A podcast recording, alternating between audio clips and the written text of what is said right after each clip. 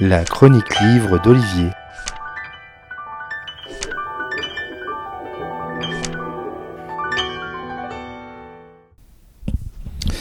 Quel est le prix du développement?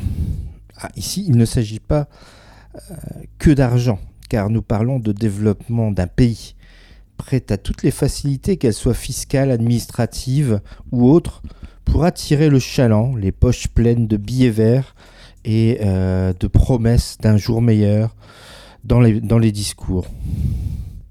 Les pays acceptent ces prestations tarifées pour satisfaire leur addiction au développement économique. Il y a quelques années, c'était euh, le dollar qui euh, sonnait comme l'Eldorado, mais de nos jours, c'est plutôt le yuan qui est tend à se généraliser, comme au Portugal par exemple. C'est ce que nous expose en fiction Miguel Zimanski dans La Grande Pagode, traduit du portugais par Daniel Mathias et paru aux éditions Agulo. Après son exil berlinois, Marcello Silva, l'ancien journaliste, revient à Lisbonne sur les bords du Tage, où est amarré entre Belém et Trafaria un immense yacht appartenant à un mania chinois. Le Portugal va signer un accord financier euh, avec la Chine qui aura des impacts en matière d'environnement, d'indépendance et des oppositions locales tentent de se faire entendre, comme l'activiste Adriana et euh, son livre qui disparaît curieusement des libraires, ou encore euh, une ministre euh, sujette au chantage.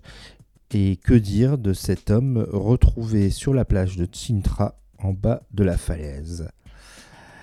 L'auteur portugais, donc Miguel Zimanski, ne fait pas dans la dentelle pour dénoncer la mainmise d'une puissance sur une autre.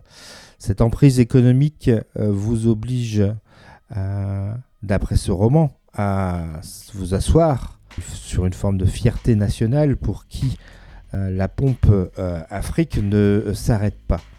À travers ce roman d'investigation journalistique porté par son personnage principal, Marcello Silvia, le dandy de retour au, pays avec une euh, aisance financière, mais aussi du vague à l'âme et euh, la tristesse euh, en voyant son pays se fourvoir.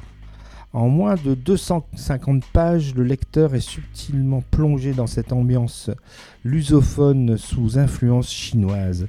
Miguel Zimanski parvient à nous embarquer sur en quelques jours dans son enquête où il retrouve ses anciennes connaissances, conquêtes amoureuses et rivalités policières dans un style très précieux, sans rugosité, une forme de douceur mélancolique comme un bon fado qui résonne dans le cloître du monastère de Saint-Jérôme.